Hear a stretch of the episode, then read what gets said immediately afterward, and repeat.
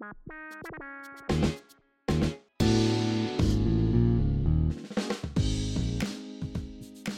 Quelle définition peut-on donner de l'égalité des chances en France aujourd'hui? Bienvenue dans cette euh, série d'épisodes en partenariat avec Impact Tank. Impact Tank et Big Bloom, nous partageons un ADN commun. L'innovation sociale a impact positif. Impact Tank la valorise à travers ses groupes de travail, ses tribunes, ses sommets afin d'enrichir le débat public. Big Bloom, vous le savez, l'accélère à travers notamment ses hackathons et ses incubations solidaires. Un de nos sujets de prédilection commun, l'égalité des chances. Merci Yvan, je suis Tony Bernard, le directeur général de l'Impact Tank, un think tank créé par le groupe SOS, Sciences Po, la Sorbonne, Paris Dauphine et le CNAM. Et cette série d'épisodes donnera la parole à des enseignants, des acteurs associatifs, des entreprises, à l'administration pour parler de l'accès de toutes et tous aux meilleures pédagogies et aux meilleures conditions d'apprentissage. On y parlera évidemment de mixité sociale dans les établissements, de ségrégation scolaire, dans un contexte où les inégalités s'accentuent depuis 20 ans. On verra comment l'école, la mission de l'école se compromet tout en se réalisant et comment apporter des solutions. On parlera aussi de l'accès à l'information et de la lutte contre le sentiment d'autocensure, car l'information sur Internet ne suffit pas comme outil de démocratisation. Il faut pouvoir expliquer, accompagner les jeunes dans la compréhension des choix et les aider à se projeter pour s'imaginer dans les métiers qu'ils désirent. Et enfin, on parlera de la valorisation des filières professionnelles et la sensibilisation sur les métiers du futur à l'échelle des territoires. Car c'est bien à l'école que les métiers techniques et professionnels doivent être revalorisés, trop longtemps considérés comme des voies de garage. L'école n'est pas en dehors de la société, elle doit être l'école de toute la société.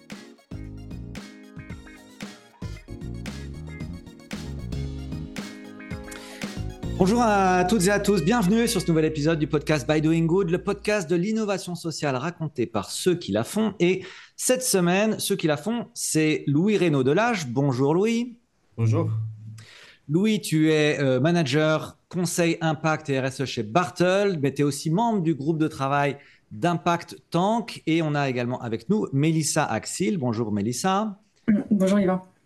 Euh, Mélissa, toi, tu es responsable des études et de la mesure d'impact justement chez Impact Tank. Donc, vous l'avez compris, euh, chers auditeurs, aujourd'hui, cette semaine, on est euh, toujours dans notre série de podcasts organisée avec Impact Tank. on travaille et on discute autour de le sujet de l'égalité des chances avec des points de vue euh, complémentaires ou parfois euh, contradictoires. Hein. On ne sait pas si c'est votre cas, euh, Louis et Milsa. On va écouter ça avec grand intérêt.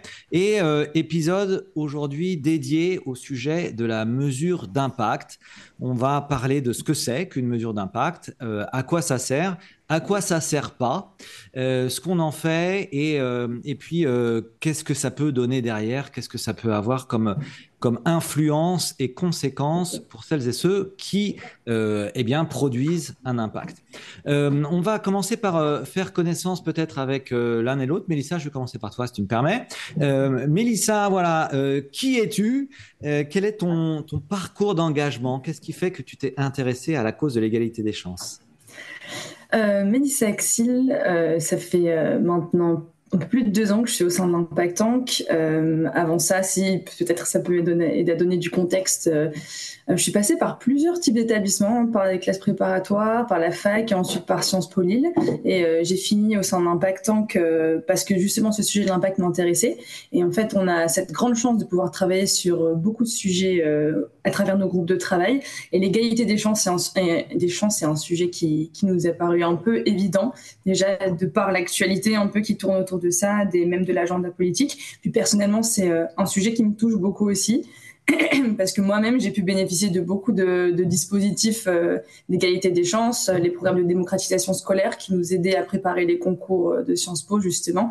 Et je suis devenue moi-même tutrice après quand j'ai intégré l'école. Donc, c'est ah, une partie intégrante un peu ouais, de, mon histoire, tout à fait. Ah, D'accord. Tu nous racontes un peu comment ça marche, parce qu'effectivement, on, en entend parler, hein, des programmes euh, égalité des chances de Sciences Po, c'est comme ça que ça s'appelle. Euh, et je veux bien que tu nous racontes, bah, vu de l'intérieur, en fait, comment ça se passe. Comment toi, tu l'as vécu ça? Oui, en fait, euh, c'était pour les IEP plus précisément. Donc, quand on dit IEP, IEP, Institut d'études politiques, on parle des, entre guillemets, Sciences Po qui sont en province, tous les Sciences Po sauf Paris. Et en fait, on a le programme PEI, qui est le programme d'études intégrées de souvenirs, qui permet euh, d'aider, en fait, de, de les, lycéens et les lycéennes à préparer les concours euh, d'entrée à Sciences Po, parce que vous avez des, des, des prépas privée payante pour préparer les concours. Mais là, c'était l'occasion de proposer ça gratuitement aux élèves issus de milieux modestes. et donc, dès la, première, il me semble, en fait, dès la première, moi, je dis, je je profitais déjà de ce dispositif. Donc, on a pu passer une journée à Sciences Po Lille. On avait toute l'année des cours à disposition. On était auprès de professeurs qui nous suivaient aussi. Et puis, euh, en terminale, en fait, ils nous ont vraiment aidés à préparer le concours. On avait des cours. On a passé plusieurs jours aussi à Sciences Po Lille euh, euh pour assister à des conférences, rencontrer les professeurs. Donc, ouais, euh, tout à fait et, éternellement reconnaissante de ça parce que ça a beaucoup aidé à, en fait, à imaginer mon, parcours euh, académique et professionnel. Ouais, ouais d'accord. Super. Eh ben, génial et ravi de, de t'accueillir et, d'entendre ça. Euh, c'est des dispositifs qui me semblent encore globalement euh, méconnus. Alors, peut-être pas complètement, mais est-ce que c'est un point de vue que tu partages ou, euh, pas? C'est le fameux débat des moyens bons où on constate que les dispositifs d'égalité des chances, finalement, dans les publics qui, vont être présents, dans les, notamment les élèves qui vont être présents, on est sur des élèves qui, euh, euh, n'ont pas des, des, des, résultats, enfin qui ont des résultats plutôt bons et qui viennent de milieux modestes mais pas très modestes. Donc euh, c'est vrai qu'on a tendance à voir que parfois certains dispositifs ne trouvent pas le public qui sont partis chercher à la base quand ils ont été créés en fait. Et donc euh, on, on, constate, enfin en tout cas j'ai pu aussi le constater, on n'a pas tous l'information, c'est que quelques élèves dans le lycée, en tout cas dans mon lycée on n'était vraiment pas beaucoup, mais on j'ai pu constater aussi que c'est des professeurs qui portaient ça aussi vraiment personnellement et qui avaient vraiment l'ambition de, faire connaître ce dispositif euh, auprès de leurs élèves. C'est vrai que quand on n'a pas des professeurs qui ont cette ambition-là, ça peut devenir problématique, malheureusement, oui. Ouais, c'est ça. Donc, comme beaucoup de choses d'ailleurs, mais ça repose euh, au final sur des individus euh, qui s'intéressent à la cause de l'égalité des chances, qui agissent et qui font et qui promeuvent euh, ce, genre de dispositif. ok, écoute, euh, très intéressant et merci beaucoup. Et, c'est intéressant que toi-même, l'égalité des chances, tu l'aies, euh, t'en es toi-même bénéficié en fait, que tu l'aies toi-même vécu. Je trouve que ça, ça rend ton témoignage particulièrement riche et, et profond. on accueille également Louis. Ben pareil, Louis Renaud Delage. Ben je te laisse. Euh, pareil, te, présenter si tu veux bien, euh, et puis euh, nous dire deux mots sur Bartels, ce que, ce que tu y fais. Oui, très bien. donc moi j'ai 33 ans. je parle rapidement de mon parcours d'engagement et après de, de Bartel. moi j'ai grandi avec un, petit frère en situation de handicap et donc la, la, question de l'égalité des chances, je l'ai vu beaucoup sous l'angle du handicap.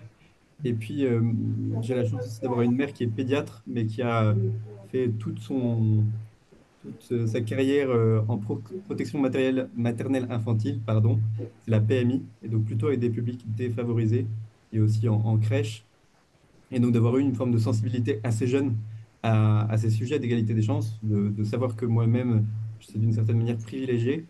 Euh, et ça a pas mal conduit ma réflexion, notamment quand je suis arrivé à l'ESSEC en tant qu'étudiant, euh, je me suis engagé dans un programme d'égalité des chances qui s'appelle phare, qui accompagne des personnes en situation de handicap scolarisées en milieu ordinaire pour les aider à réussir dans leurs études. Euh, voilà, et j'ai continué à, travailler un peu sur ces sujets d'égalité des chances, notamment à la Fondation de Loite, où j'ai travaillé sur des sujets d'éducation euh, prioritaire et de décrochage scolaire. Et puis, donc, mon parcours a été émaillé de, de pas mal d'expériences, mais toujours tourné vers l'impact, et notamment vers l'évaluation d'impact social, et c'est euh, dans ce cadre-là que je suis arrivé chez Bartel il y a six mois, euh, après plusieurs expériences, pour animer une partie des, réflexions euh, du cabinet de conseil sur les sujets d'impact social, mais aussi d'impact environnemental. J'essaie de lier les deux. Et donc, je me spécialise sur les questions de mesure de l'impact social. On, on reviendra sur ce terme. Et puis, plus généralement, sur comment les entreprises peuvent intégrer des questions liées à l'égalité des chances, à la diversité, l'équité et l'inclusion, à l'innovation sociale, et puis aussi aux sujets environnementaux, sur la biodiversité, sur l'eau, sur le climat. Voilà. Super. On va découvrir tout ça ensemble. Je reviens deux petites secondes, Louis, sur ton parcours. Euh, toutes les personnes qui ont dans leur famille des, personnes porteurs de, handicap ne sont pas forcément engagées. Euh, est-ce que toi, il y a quelque chose dans ton parcours personnel qui, a fait de toi une personne engagée? L'exposition à des injustices ou, d'autres choses peut-être, mais euh, je suis toujours intéressé de comprendre qu'est-ce qui fait que euh, quelqu'un à un moment s'intéresse en profondeur à un sujet. Je pense que enfin, l'exemple de mes parents est, primordial. Ils, m'ont inculqué ce, ce désir d'être euh, engagé et d'aider les autres. Je pense que c'est assez fondamental dans, dans la manière dont j'ai été éduqué. Et enfin, c'est quelque chose que je me suis aussi approprié. Euh, moi, ça m'a jamais paru normal de voir qu'il y avait des gens qui avaient plus de chance que d'autres. Je ne crois pas trop en la chance. Je crois euh, qu'il y a des gens qui ont une origine sociale plus ou moins modeste. Je crois qu'il y a des gens qui euh, s'autocensurent beaucoup. Je crois qu'il y a des personnes qui sont plus éloignées des cercles d'influence, plus éloignées des lieux où on réfléchit, plus éloignées de la culture. Euh, je pense que j'ai ouais, eu la chance de le, vivre euh, collégien, lycéen, à, un âge où euh, on réfléchit beaucoup et on se pose la question de son identité et son engagement dans le monde. Et, d'avoir aussi la chance de, reconnaître que j'étais privilégié et que ben, j'avais un peu ma, ma, part à jouer sur ce sujet. Quoi.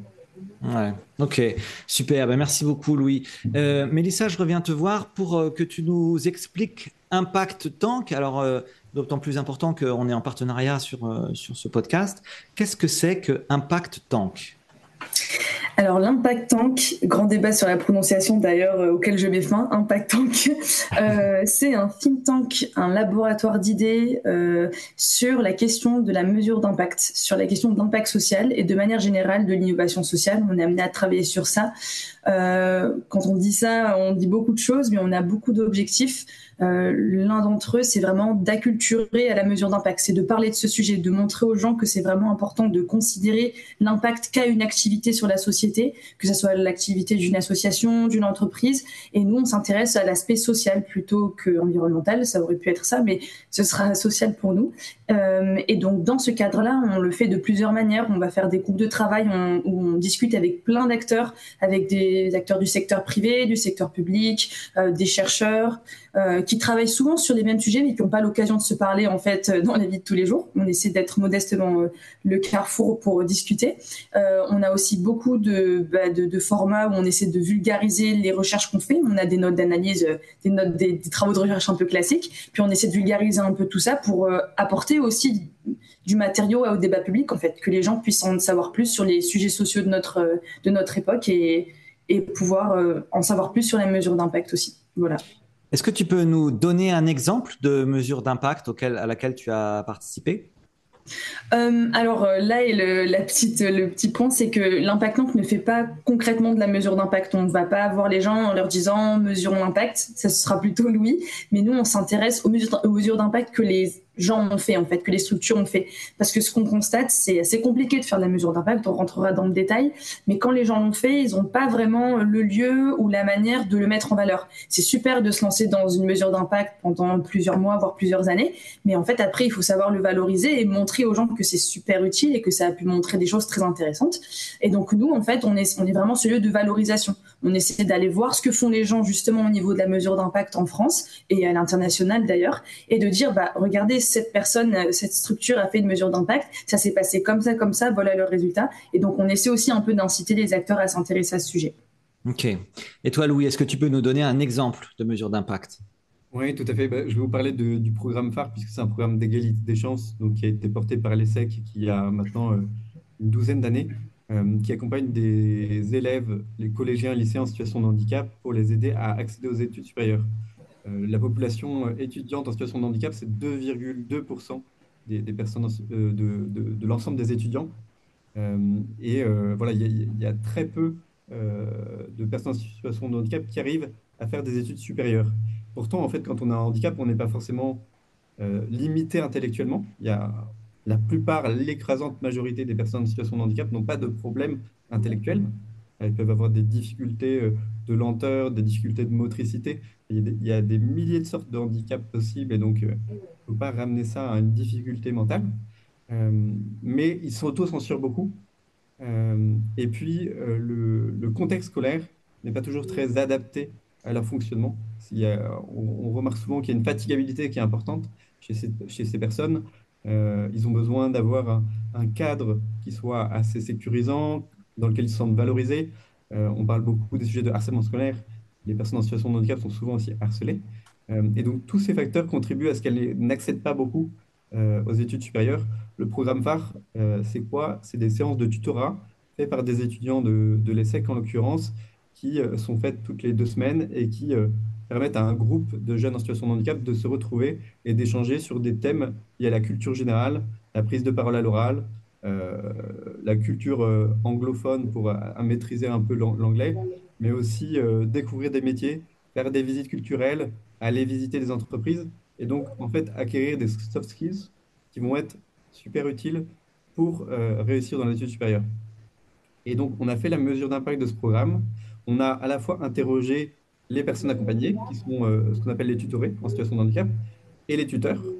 On a aussi regardé euh, quelle était la progression des élèves, parce qu'on avait des évaluations semestrielles sur comment ils progressaient sur ces champs de la confiance en soi, de l'aisance à l'oral, euh, de la capacité à agir.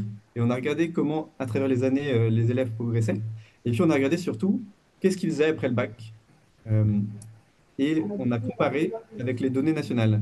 En France, il y a 20% euh, des personnes en situation de handicap scolarisées qui continuent des études supérieures et les personnes de phare sont 84% à le faire. C'est ça le, la donnée que je voudrais qu'on retienne, c'est que ce programme, en donnant confiance, en levant l'autocensure, en donnant la capacité d'agir, en donnant des compétences transversales et en donnant des codes socioculturels, il permet à des personnes en situation de handicap d'accéder à des études supérieures et d'y réussir. Ouais, c'est ça. Et donc, euh, la mesure d'impact permet d'objectiver euh, la situation, euh, de donner des, résultats. une mesure d'impact, c'est forcément du quantitatif ou pas forcément? Non, exactement. Ouais, je vais y venir. Ça peut être, il y a des approches qualitatives et quantitatives, et puis une étude peut aussi allier les deux. C'est ce qu'on a fait pour ce programme phare. On a fait des entretiens avec les personnes accompagnées elles-mêmes, les tuteurs. On a aussi été voir les familles parce qu'on trouvait que c'était super important d'avoir le regard aussi des parents qui sont souvent hyper impliqués euh, dans l'éducation de leur enfant, surtout quand il a un handicap.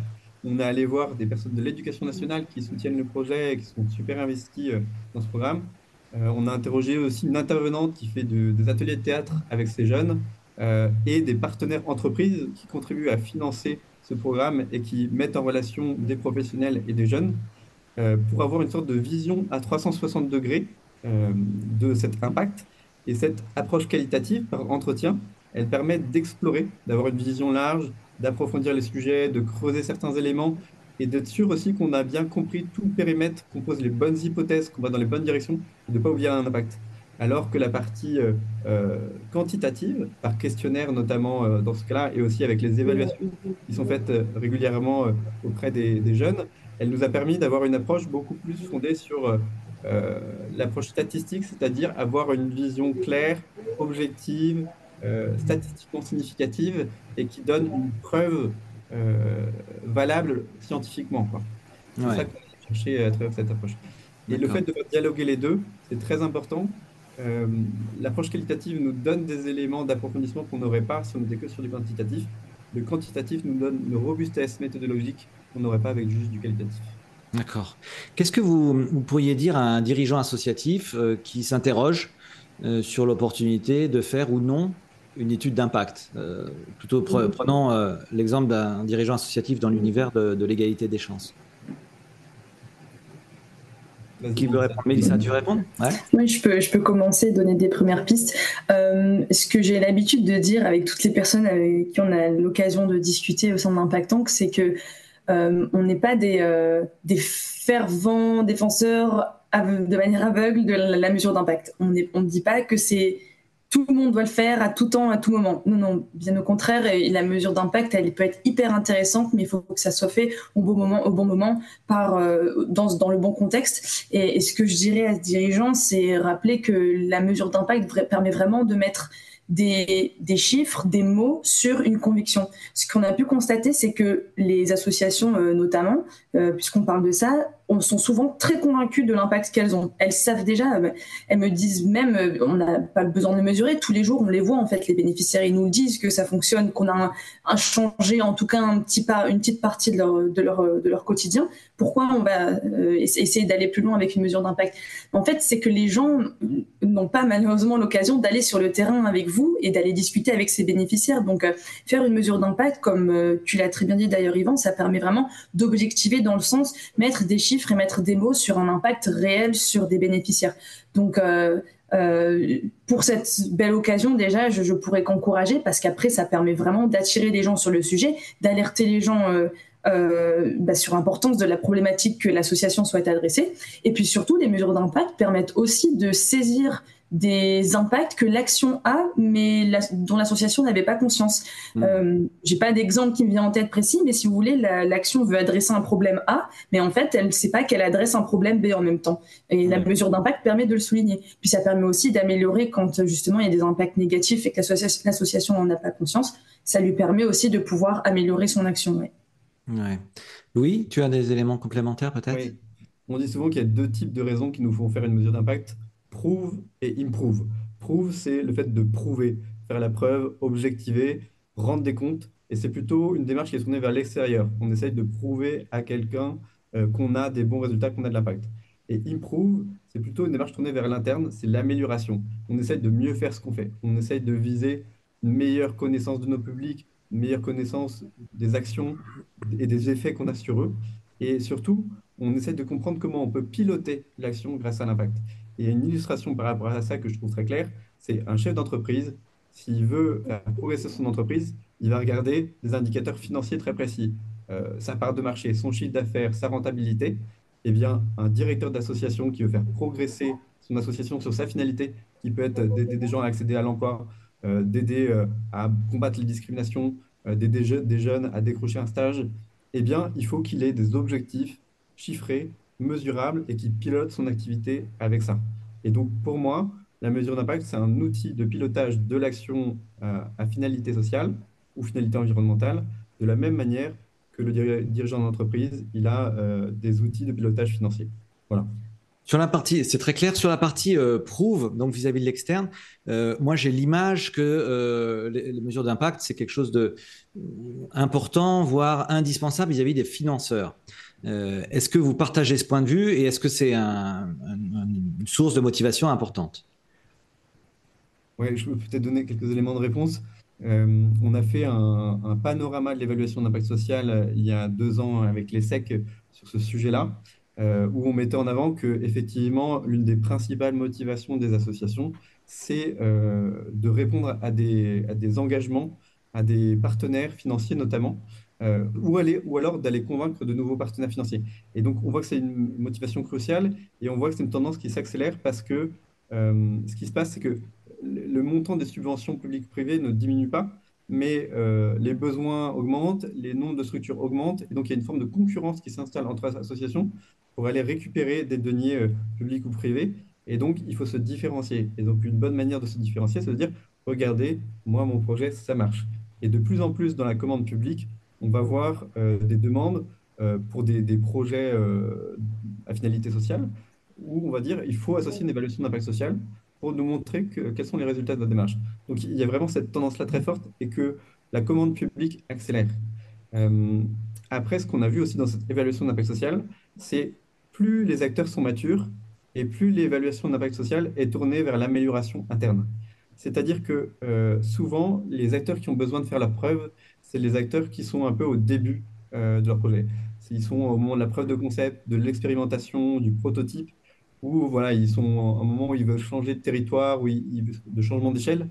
Et après, il y a des acteurs matures euh, qui ont compris comment ils fonctionnaient, qui ont des partenariats de long terme. Et là, ils s'inscrivent dans la mesure d'impact comme un outil au service de l'amélioration de ce qu'ils font au quotidien. Voilà. Donc c'est aussi un sujet de maturité, euh, la manière dont on se sert de l'impact. Si je peux ajouter un élément, euh, on a effectivement la chance de pouvoir mener ce panorama avec l'ESSEC, euh, donc l'impactant coporte ce projet depuis 2021. J'ai eu l'occasion de travailler donc sur le premier panorama qui était sorti en 2021. Et effectivement, la, la, question, euh, diriez-vous que la démarche d'évaluation d'impact social réalisée vous a permis de trois petits points. Presque la moitié des répondants ont indiqué que ça leur a permis de développer ou de renouveler des sources de financement. Ils étaient plutôt d'accord et tout à fait d'accord avec ce, cet, cet Donc ça, ça appuie hein, ce que dit Louis. Euh, si je peux ajouter aussi que la, première des raisons qui veut, enfin la, la première des, premiers éléments de réponse qui revenait le plus, c'était euh, de mieux comprendre les effets de l'activité. La, démarche d'évaluation d'impact social a permis ça. D'ailleurs, je peux que encourager les, euh, auditeurs et auditrices à, consulter au moins la, la, synthèse du panorama de 2021 qui permettait vraiment de très bien comprendre les pratiques aujourd'hui en France, qui fait de la mesure d'impact, avec qui, pour combien, quelles sont les personnes en interne qui s'occupent de ça, etc. tu peux nous en dire peut-être deux mots, Mélissa Ça m'intéresse aussi de savoir, ça, ça, existe depuis combien de temps les, les mesures d'impact euh, et euh, où est-ce qu'on en est aujourd'hui en France euh, Est-ce que s'il y a des éléments de, pourcentage, qu'on comprenne un petit peu quel est le pourcentage des, des associations qui ont recours euh, alors pour la, question de la, de la mesure d'impact, euh, on a pu constater avec ce panorama que c'est vraiment à partir de 2011-2012 qu'on voit les, euh, les, les, évaluations d'impact de, social se développer en France. Le, tout premier cabinet qui fait de la mesure d'impact, qui, qui, propose des missions de mesure d'impact, qui s'appelle Kimso. J'ai pas la date de, création exactement du cabinet, mais on est vraiment dans ces eaux-là. Tu tu dis combien, 2013. 2013, ouais. Voilà, on est vraiment sur des. C'est ça, exactement. Donc euh, finalement, c'est assez récent et c'est assez ancien en même temps, d'une certaine manière. Euh, et au niveau de, du panorama, on avait pu, euh, on avait reçu, il me semble, plus de 300, presque 350 réponses. Donc ça nous permettait d'avoir quand même un, une bonne vision de, ce que font les acteurs autour de la mesure d'impact. D'ailleurs, euh, le panorama donc s'adressait à, à, trois types d'acteurs. On avait donc les opérateurs, en simplifier les porteurs de projets, les assos entreprises euh, qui sont sur le terrain et qui ont une action qu'ils veulent mesurer. On avait les évaluateurs donc qui proposent de mesurer l'impact social. C'est des cabinets, mais c'est pas seulement ça, c'est des chercheurs aussi qui peuvent proposer ça. Euh, et puis on avait les financeurs donc qui, peuvent être amenés à financer euh, des évaluations de mesures d'impact. Et donc c'était super intéressant parce qu'on avait vraiment beaucoup de questions qui permettaient de mieux comprendre euh, sur la, bah, de fait les personnes, la, très très grande majorité des personnes qui répondaient au panorama avaient euh, mené une, une évaluation d'impact social. Euh, J'ai pas le chiffre exact au niveau de la France combien de structures se sont lancées dans cette démarche, mais on est quand au niveau de la temporalité, voilà, on est sur début 2010 où on voit vraiment les chiffres changer et des démarches qui sont notamment apportées du monde anglo-saxon où, euh, où, les, où le, justement l'évaluation d'impact social est bien avancée et elle a déjà bien été euh, implémentée à la décision publique. Je pourrais toucher deux mots sur les What Work Center notamment, mais, euh, mais on voit qu'il y, y, a beaucoup de choses à prendre de là-bas aussi. Ok. Une mesure d'impact, moi je suis dirigeant associatif, je me pose la question d'en faire une. Combien ça me coûte Combien de temps ça dure? C'est une bonne question, ça va dépendre de pas mal de paramètres.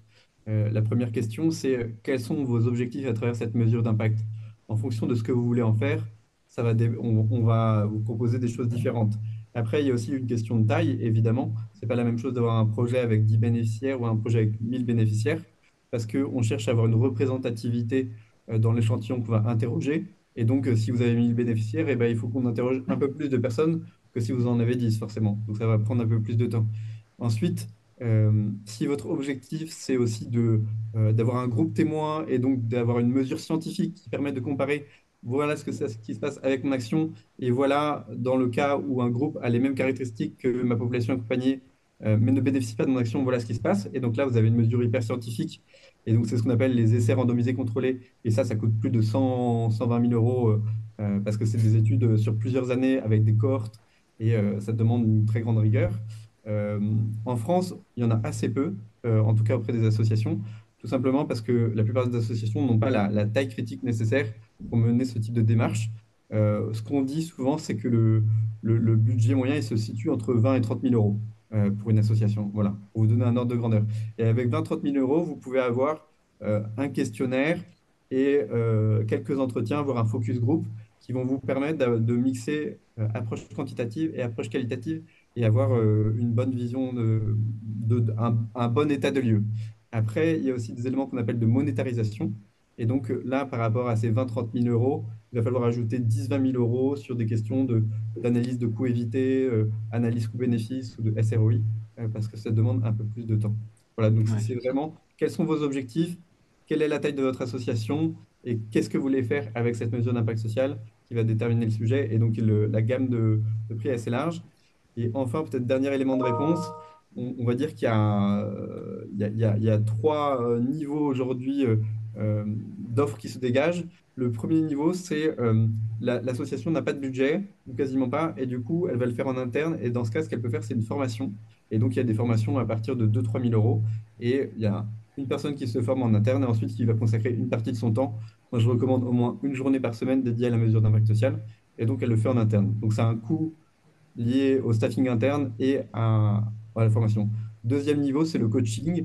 Il y a une structure d'évaluation d'impact social qui va accompagner la structure, mais simplement lui donner des conseils. C'est euh, l'association en interne qui fait la mesure d'impact social et qui soumet euh, ses travaux au fur et à mesure au cabinet euh, d'évaluation d'impact social. Et là, le cabinet lui fait des retours, lui donne des directions, lui donne des données, corrige certaines choses. et là, on est sur un budget d'une dizaine de milliers d'euros. Et après, l'évaluation en tant que telle externalisée, on est sur cette fourchette de 20 25 000 euros et plus. D'accord. Oui, donc on s'adresse quand même à des associations qui euh, euh, sont déjà établies et qui ont, matière à mesurer l'impact. On n'est pas sur des associations qui viennent de naître.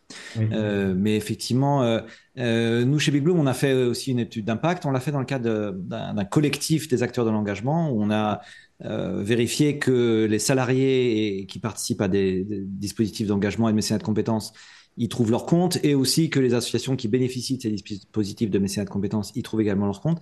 C'est vrai que c'est une démarche qui est euh, euh à la fois euh, euh, intéressante. Il y, a, il y, a, une dimension un peu euh, académique en fait, et c'est ce que tu décris, Louis, avec cette, ces essais randomisés qui font vraiment tout de suite penser à ce qui se passe dans le monde de la médecine. Hein, en fait, hein. c'est comme le test d'un nouveau médicament ou d'un nouveau protocole médical. donc il y a, y a il y a le fait de vouloir aussi injecter une démarche euh, académique euh, au, au, monde associatif. Vous, vous vous retrouvez un peu dans cette, euh, dans cette analyse? Oui. Alors, pardon, je donne des, éléments, après je te laisserai rebondir, Mélissa, mais euh, oui, moi je m'y retrouve tout à fait. En fait, je ne l'ai pas dit, mais juste avant, j'étais au, laboratoire de recherche de l'ESSEC sur ces questions-là. Et donc, euh, et c'est une démarche qui a pris énormément d'ampleur. Il y a beaucoup d'acteurs associatifs qui se sont tournés euh, très naturellement vers nous parce qu'ils ont vu la dimension de recherche. Et donc, et ça, c'est un élément qui est assez nouveau parce que je pense que les, les associations n'avaient pas l'habitude de, se tourner vers ce monde-là, ou alors c'était plutôt le domaine des sciences sociales euh, et donc plutôt orienté sociologie. Et là, on arrive vers des, effectivement des méthodes qui s'approchent de, de, des méthodes scientifiques qu'on a en médecine.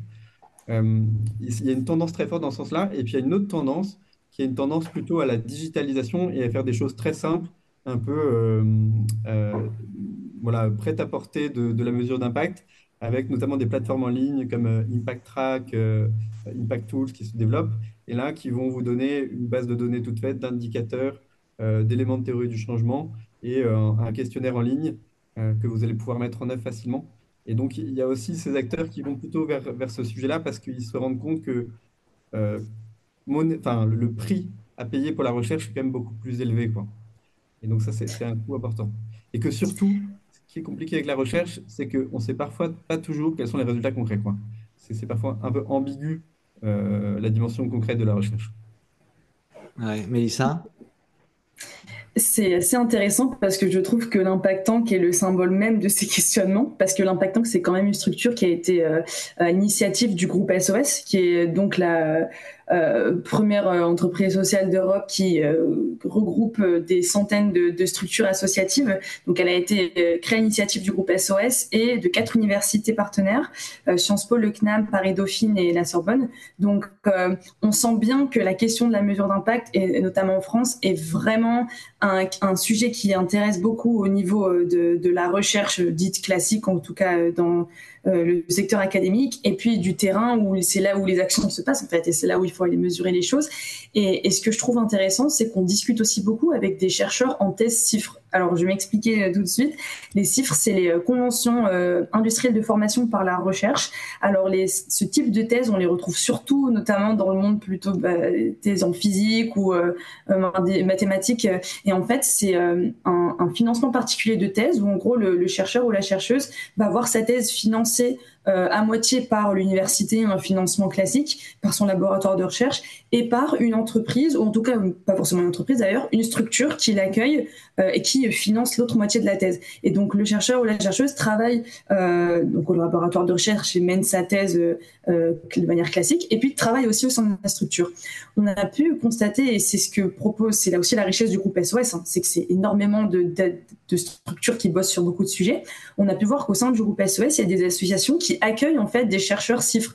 Et en fait, c'est des chercheurs qui sont très souvent mobilisés sur la question de la mesure d'impact. En fait, ils vont travailler sur un sujet, euh, sur leur thèse, qui est un sujet qui se rapproche de l'activité de la structure, bien sûr, c'est toujours relié. Euh, mais euh, quand ils font l'autre moitié du temps au sein de la structure, ils sont amenés à mesurer l'évaluation. Et donc nous, on a créé un peu un, groupe avec les CIF pour juste, justement discuter de ça, quels étaient un peu les questionnements qui pouvaient émerger euh, dans ces pratiques. Et ce que les, ces, ces, ces, gens en thèse, ces chercheurs en thèse nous disaient, c'est que c'est assez particulier de mener l'évaluation d'une structure à laquelle on appartient. Donc ça veut dire que potentiellement, on amène des résultats qui sont pas les résultats escomptés ou pas forcément négatifs, mais en tout cas qui sont pas ceux attendus. Donc c'est assez particulier déjà de d'amener ça. Et puis aussi, comme disait Louis, c'est le fait d'une certaine manière de traduire en fait. On est parfois sur des, des mesures assez complexes, de pouvoir le traduire. Les gens de la structure viennent chercher aussi des résultats sans précis parce qu'il y a plein d'autres sujets à traiter forcément. Donc euh, oui, c'est des questions qui se posent et, et, on essaie de se les poser et d'accompagner au maximum les chercheurs euh, dans ces débats. Oui. Comment est-ce que vous voyez évoluer la mesure d'impact en elle-même? À votre avis, dans, dans 5 ans, dans 10 ans, les mesures d'impact, ça sera ou ça sera généralisé ou ça ne le sera pas? Elles seront plus courtes, plus longues Elles seront plus approfondies sur tel ou tel sujet? Comment est-ce que vous voyez un peu l'avenir de votre métier, dit autrement? C'est une très bonne question qu'on s'est posée l'année dernière avec l'Impact Tank. Euh, on a travaillé sur le sujet de la professionnalisation de l'évaluation d'impact social. Comme l'a dit Mélissa, c'est une discipline assez récente qui émerge euh, au début des années 2010 et euh, aujourd'hui, il y a une myriade euh, de petits acteurs euh, et de méthodes différentes.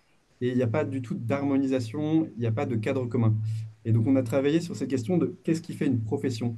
Et la profession de l'évaluation d'impact social, elle sera vraiment mature le jour où il y aura un cercle de compétences qui sera clairement défini, un cercle de compétences, où il y aura une forme de euh, reconnaissance des pairs entre eux avec peut-être voilà, une association professionnelle de l'évaluation d'impact social, où il y aura du coup des formations euh, niveau master, par exemple, sur l'évaluation d'impact social, et où on aura des critères de qualité définis sur les évaluations d'impact social, c'est-à-dire euh, faire une théorie du changement, dire explicitement quelle est sa méthode, ses limites méthodologiques et les biais qu'il y a dans l'étude, interroger les parties prenantes de manière assez large, partager et restituer les, résultats et éveiller leur appropriation.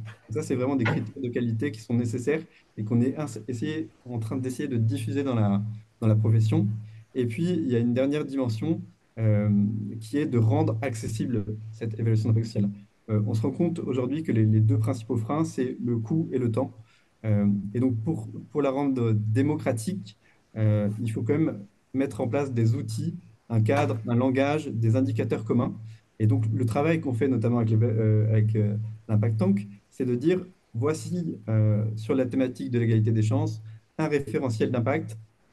voici sur la thématique de l'inclusion numérique, un référentiel d'impact. Et ce référentiel d'impact, c'est quoi? C'est la traduction concrète de qu'est-ce qu'on a comme problématique sociale sur l'égalité des chances ou sur l'inclusion numérique à comment on peut le mesurer, avec quels indicateurs et quels quel moyen de collecte de données. En fait, on essaie d'outiller les gens et donc ça passe par, ces outils. Et le dernier point, c'est que ça passe aussi par l'ouverture de la donnée. Et c'est un point très important et sur lequel la puissance publique doit avoir un vrai rôle majeur. C'est qu'on a besoin de données de qualité, fiables, qui soient euh, en grand nombre sur des sujets comme celui de l'éducation, de l'égalité des chances. Euh, et ces données, c'est seul l'État peut, peut, nous les mettre à disposition. Et donc c'est à lui euh, de développer des, publics, des, politiques open data pardon, pour faire en sorte qu'on partage ces données et que chaque association puisse se servir d'éléments euh, de, ces bases de données. Mélissa, tu veux compléter? Je, je peux que rejoindre Louis tout à fait. Euh, un, je suis optimiste de nature. Je pense que si ça, ça ira dans le sens, enfin la mesure d'impact va, je pense, se développer déjà quand on voit à quel point le fait de rendre des comptes est de plus en plus demandé, déjà bon, de la part des financeurs, on l'a cité, mais même de la société civile qui s'intéresse aux actions des associations, des entreprises. Euh, au niveau des entreprises, c'est encore un très vaste sujet, mais euh, on, se rend compte que la mesure d'impact apporte de la transparence. Quand la société civile demande de plus en plus de transparence, donc euh, pour moi, on va dans ce sens-là. Euh, je vois un, un, un, bémol qui, moi, puis pour moi, devra être réglé. Et, et Yann, tu les, euh, Yvon, pardon, tu le citais d'une certaine manière tout à l'heure, c'est que ce sont les structures qui ont le plus de ressources à, donner à la mesure d'impact qui en font. Donc, grâce à cette mesure d'impact, ce sont ces mêmes structures qui sont les plus visibles et donc qui ont le plus accès aux appels à projets, aux financements disponibles et qu'elles peuvent ensuite injecter dans la mesure d'impact. Donc, on est dans un cercle qu'il va falloir à un moment donné un petit peu briser pour que on puisse aussi démocratiser en fait l'accès à la mesure d'impact, que toutes les structures puissent le faire si elles jugent que ça va vraiment beaucoup apporter à ce que ça va apporter à l'activité. Euh, et donc moi, je vois vraiment, Louis terminer sur ça, le, le rôle aussi des, des, politiques publiques, en fait, de, montrer l'importance du volet évaluation dans juste la conception des politiques publiques, de montrer que même quand on veut injecter du, un budget, des, des, des, budgets euh, euh, publics dans des, initiatives, dans des projets, bah, on pense déjà en amont l'évaluation pour faire en sorte que ce budget soit bien alloué et qu'il soit bien, bien utilisé. Et, euh, et, et, je terminerai peut-être sur ça. Ce que je trouve aussi intéressant, ce qui sera intéressant à voir dans le futur, c'est que la mesure d'impact permet aussi de voir les projets qui sont les plus efficaces, qui répondent le mieux aux problématiques et qui peuvent inspirer le mieux aussi les pouvoirs publics. C'est-à-dire qu'on a parfois des, bah, des décisions publiques qui hésitent sur des problématiques sociales à traiter, qui existent depuis des années, la pauvreté, l'exclusion, l'exclusion numérique par exemple. Et en fait, on voit des associations qui peuvent, qui inspirent en fait l'État, qui intègrent en fait le dispositif et qui le rend public. Un des exemples, c'est euh, Unicité avec le service civique. En fait, Unicité, l'association Unicité proposait déjà euh, proposer le, le, service civique dans la forme qu'on connaît. Et puis, euh, parce que ça a été efficace, parce que ça, ça c'est devenu, c'est passé de, de l'échelle locale à l'échelle nationale assez rapidement, c'est là où, où l'État a vu une grande, un grand intérêt, une grande nécessité de rendre public, en tout cas d'intégrer le, le, le, dispositif vraiment dans le au, au, niveau public, oui. Donc euh, la mesure d'impact pourra permettre ça aussi, euh, de répondre tout simplement euh, d'une meilleure manière aux problèmes sociaux qui existent depuis longtemps. Merci beaucoup à, tous les deux. On, arrive au, terme de cet échange, mais je vous laisse quand même la possibilité de, dire un petit mot de conclusion. Et on n'a pas parlé euh, de l'égalité des chances en tant que telle. Vous êtes quand même des praticiens, vous êtes en première ligne par rapport à ça. Euh, en un mot, euh, si vous aviez une baguette magique pour euh, euh, réussir à, faire en sorte que notre pays soit un peu plus égalitaire, que euh, les jeunes aient un peu plus les mêmes chances les uns les autres, qu'est-ce que vous feriez, juste vraiment très brièvement pour ma curiosité? Qui commence Louis, je, tu, tu, tu, te lances Très bien, je me lance. Euh, je pense que le, ce qui manque, c'est de donner la, la parole aux, aux jeunes. Euh, on a fait un travail avec les apprentis d'Auteuil qui accompagnent chaque année plus de 7000 jeunes euh, qui sont souvent en, en, situation de difficultés scolaires, issus de milieux défavorisés ou, ou soumis à l'aide sociale à, à l'enfance. Et on a fait le travail de leur donner la parole de faire, d'essayer de, comprendre bah, quels étaient leurs sujets, leurs problématiques, euh, quels étaient leurs sujets de réflexion. Quand ils pensaient à l'avenir, ils pensaient à quoi Et c'était un travail extraordinaire parce que euh, on a vu la maturité jeune, on a vu qu'ils étaient très lucides sur euh, tout un tas de sujets, et surtout, on a vu des sujets qu'on n'avait pas du tout identifiés, euh, et qui est un sujet qui est devenu majeur aujourd'hui, mais c'était il y a, a 3-4 ans, on en parlait beaucoup moins, celui du harcèlement scolaire. Les jeunes nous ont tous dit, c'est ça le sujet, arrêtez de chercher ailleurs. Enfin, c'est ça, on vit tout ça à l'école, mais aussi sur les réseaux sociaux. Il, faut faire un plan national euh, sur ce sujet-là, parce que euh, tant qu'on n'aura pas traité ce sujet-là, euh, il y a beaucoup de jeunes qui seront en très grande souffrance et qui n'arriveront pas à aller au bout de leurs études et qui décrocheront scolairement. Donc, Gabriel Attal, faites un shadow cabinet, mettez des jeunes collégiens, lycéens, et réunissez-les tous les mois et posez-leur les bonnes questions. Je suis sûr que vous apprendrez beaucoup de choses. Ok, écoute, euh, voilà, monsieur le ministre, ce, ce, cet épisode est pour vous. Et toi, Mélissa? Bah, dans la continuité de Louis, si, son vœu est, réalisé, le mien aussi, c'est de donner accès, je dirais, aux lieux dits de pouvoir, ou en tout cas qui euh, une certaine représentation dans, l'imaginaire commun, c'est de donner euh, accès aux lieux, quoi. De, je pense forcément aux lieux de culture, aux personnes euh, les plus modestes qui, en fait, souffrent entre guillemets d'autocensure. C'est l'autocensure. Le musée est gratuit. On, on, pourrait y aller très simplement, et pourtant, des je pense aux jeunes surtout, puisqu'on parle d'égalité des chances, les jeunes se mettent des barrières en disant mais c'est pas mon lieu. Souvent, c'est si on parle de l'île de France, c'est seulement un, un RER en fait d'une ville à une autre qui, qui peut, qui, empêche d'aller au musée, mais c'est pas que ça en fait finalement. Ce serait vraiment ouvrir les portes, quoi. Je dirais euh, ouvrir les portes et euh, montrer aux gens que c'est pas si euh, inaccessible que ça et, et, et, de pouvoir casser des mythes pour casser l'autocensure. Ok, écoutez les jeunes et euh, leur donner euh, accès au lieu. Euh, voilà. Deux, deux, deux, actions, deux conseils très simples. Et j'espère, je croise les doigts pour que vous soyez entendus, Louis et Mélissa. Merci beaucoup à tous les deux. Merci. Je vous souhaite une bonne fin de journée. À bientôt. Très bonne fin de journée. Merci. Au revoir.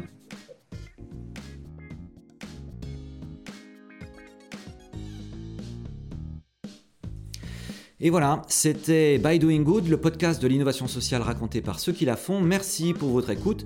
J'espère que cet échange vous aura inspiré et donné envie, vous aussi, de vous engager pour l'innovation sociale. Si c'est le cas, n'hésitez pas à vous abonner et à mettre 5 étoiles sur Spotify ou Apple Podcast. Rendez-vous sur www.bigbloom.org pour découvrir tous nos prochains hackathons solidaires à venir. Voilà, je vous dis à la semaine prochaine.